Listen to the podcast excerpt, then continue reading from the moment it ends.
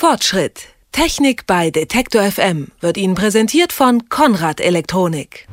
Es ist das Trendgerät der vergangenen Jahre, das Smartphone. Egal ob Fotos machen, Musik hören, Mails und soziale Netzwerke, all das trägt man mittlerweile mit dem Telefon bei sich. Das bedeutet allerdings auch eine neue Art von Gefährdung, denn Viren auf dem Smartphone sind längst keine Seltenheit mehr. Genau wie unsere Computer zu Hause werden auch Smartphones von Viren attackiert. Und darüber wollen wir heute im Fortschritt sprechen mit Bernd Theis, Redakteur beim Magazin Connect. Einen schönen guten Tag, Herr Theis. Guten Tag. Wie groß ist denn mittlerweile die Gefahr, dass man eine Virenattacke aufs Handy bekommt? Es gibt immer wieder Hinweise von Antivirensoftwareherstellern, die davor warnen, aber insgesamt gibt es kein verlässliches Material, denn diese Hersteller haben natürlich einen Grund davor zu warnen, die wollen ihre Programme verkaufen. Insgesamt würde ich sagen, ist die Gefahr immer noch sehr gering. Und haben Sie denn das Gefühl, dass ähm, die Nutzer von Smartphones sich dessen bewusst sind, dass es, wenn auch eine geringe Gefahr gibt, aber immerhin mittlerweile eine Gefahr gibt? Ein Teil der Nutzer, ich würde das mal so auf 30 Prozent beziffern, ist sich durchaus bewusst. Ein Teil der Nutzer haben auch schon ja unangenehme Erfahrungen mit Schadsoftware auf Handys gemacht, wobei das in der Regel keine Viren im klassischen Sinne sind, sondern irgendwelche Apps, die sie runtergeladen haben, die dann Sachen machen, die sie nicht wollen. Beispielsweise gibt es eine Taschenlampen-App, die das Adressbuch ins Netz hochlädt, wo auch immer hin. Mhm. Und sowas will man natürlich nicht, wenn eine App auf Daten zugreift, die sie nichts angehen. Welche anderen Arten von Angriffen gibt es denn noch so? Welche anderen Gefahren können entstehen? Also die größte Gefahr, die immer wieder passiert, wo wir häufig von Leuten mit Kindern hören, ist, dass Kinder in irgendwelche Abo-Modelle reingezwungen werden. Das heißt, die laden eine App runter, klicken irgendwo bei drei, vier aufpoppenden Fenstern auf OK und hinterher kostet das dann 5 Euro im Monat, teilweise mehr.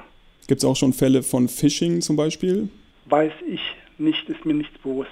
Oder noch krasser, dass Datentarif von einer Fremdseite genutzt wird, missbraucht wird. Sowas schon vorgekommen? Das war am Anfang, als die Leute noch keine Flatrates hatten, als man noch Minuten- oder Megabyteweise bezahlte, eine Gefahr, die großartig heraufbeschworen wurde. Ich kenne Leute, denen es passiert ist, aber das waren weniger Viren, weil das setzt ja immer eine gewisse Nähe zu dem entsprechenden Smartphone voraus, sondern das waren einfach Nutzer, die eine Sicherheitslücke in dem Gerät gefunden haben und die genutzt haben. Beispielsweise kann so eine Sicherheitslücke eine offene Bluetooth-Verbindung sein. Dann kommen wir doch mal zur Frage, was man gegen Schadsoftware tun kann. Also beim PC ist es natürlich ein Virenprogramm, beim Smartphone wahrscheinlich mittlerweile auch, nehme ich an. Die gibt es da auch. Das Interessante ist, dass alle Virenprogramme auf dem Smartphone, und das ist der wesentlich interessantere Aspekt, gucken die, was einzelne Apps machen, die man sich runtergeladen hat. Ob so eine App auf das Telefonbuch zugreift, ob so eine App auf GPS oder auf persönliche Daten zugreift.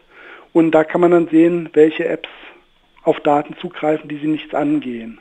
Was man tun kann schon von vornherein ist, bevor man sich eine App runterlädt, zu gucken, was macht diese App eigentlich? Gibt es Leute, die damit schon schlechte Erfahrungen gemacht haben, hat den guten Ruf, wie wird sie im Shop bewertet, wie wird sie unter Umständen auch im Internet beschrieben. Seit neuestem gibt es ja auch einen Virenschutz, den man direkt beim Betreiber kauft, als Option zum Tarif zusätzlich sozusagen. Wie funktioniert das und taugt das was? Prinzipiell gehen wir davon aus, dass das gut funktioniert, weil die Netzbetreiber natürlich die Möglichkeiten haben, sehr genau zu beobachten, was in ihren Netzen passiert, insofern auch einen ganz guten Überblick haben. Ich habe auch schon mit Netzbetreibern geredet, die gesagt haben, sie würden das gerne generell überprüfen, aber da stoßen sie an rechtliche Grenzen. Sie dürfen halt nicht jede Datei, die sich ein Nutzer runterlädt, jede Datei, die jemand gesendet bekommt, überprüfen. Aber wenn sie das machen, haben sie da sicherlich gute Chancen, Angriffe abzuwehren. Jetzt gibt es ja verschiedene Betriebssysteme für Smartphones, Apples iPhone, der BlackBerry, Telefone mit Android, also dem Google-Betriebssystem und Nokia-Geräte.